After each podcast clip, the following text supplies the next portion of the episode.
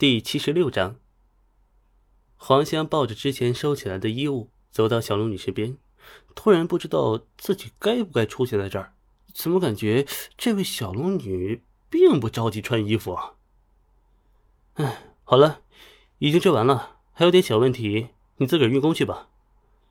曹拓搭腔说道。小龙女翻身过来，一把抱住曹拓的大腿。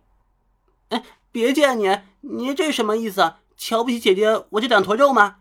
你不晓得，姐姐我身子骨软，会的姿势多，十一种口语考试都是满分。曹操用力拔腿，松开啊！你松开！好好一个大姑娘，怎么就长个嘴呀你？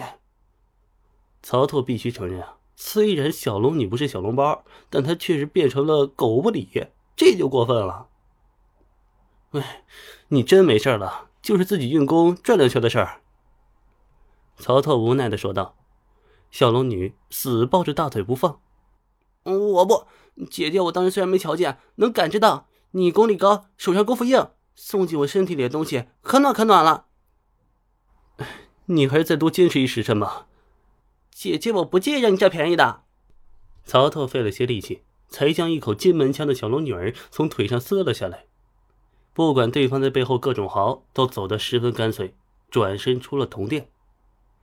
同殿外，还有许多信众酒后等待着曹拓开课讲道。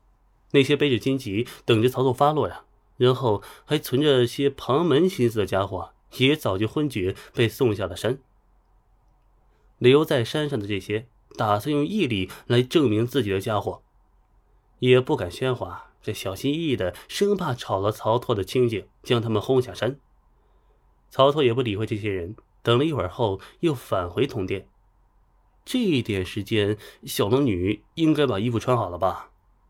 回到店内，黄香啊，正像个小鹌鹑似的被小龙女一把搂住，两张同样娇羞的小脸蛋挤在一起，呈现出来的效果却决然不同啊！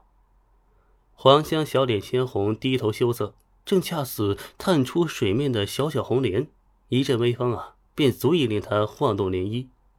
而小龙女则是张大了嘴巴，正在哈哈大笑。勾肩搭背的呀，搂着黄香，似乎在说什么骚话，活脱脱像路边花坛里的招兰的木兰花呀！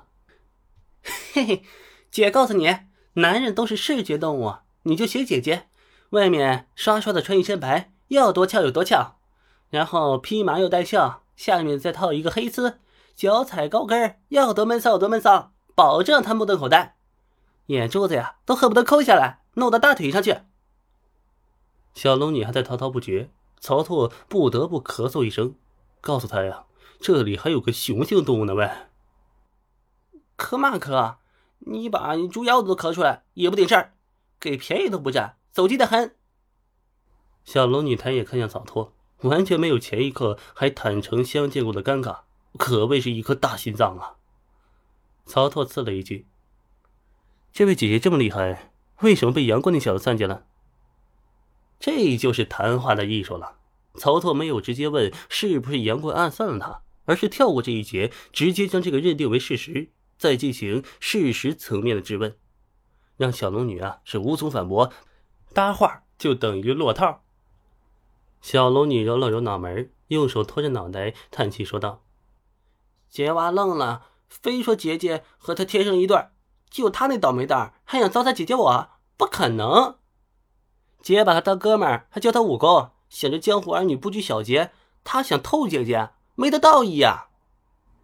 曹操点头，哼 我觉得他也挺难的呀。可不嘛，小龙女不长嘴还好啊，靠着这副充钱氪金的皮肤很有诱惑性，但是一张嘴，只能说呀，可以改名叫祖冲之了。再叫小龙女有点不合适了。看着眼下的小龙女。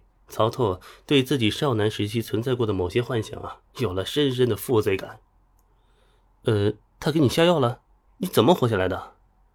小龙女道：“那倒没玩意儿，给姐姐下那种烈性那啥药，你懂的，就那种女人吃了要上柱，男人吃了要跳炕那种。姐姐我虽然大气，也不是蛋子儿了，瞧他小子不舒坦，还能让他霍霍了？拿起冰蚕我一口就吞了。好家伙，那玩意儿冰溜溜的，滑溜溜的。”堵得我嗓子眼儿，好险没让姐姐我背过去。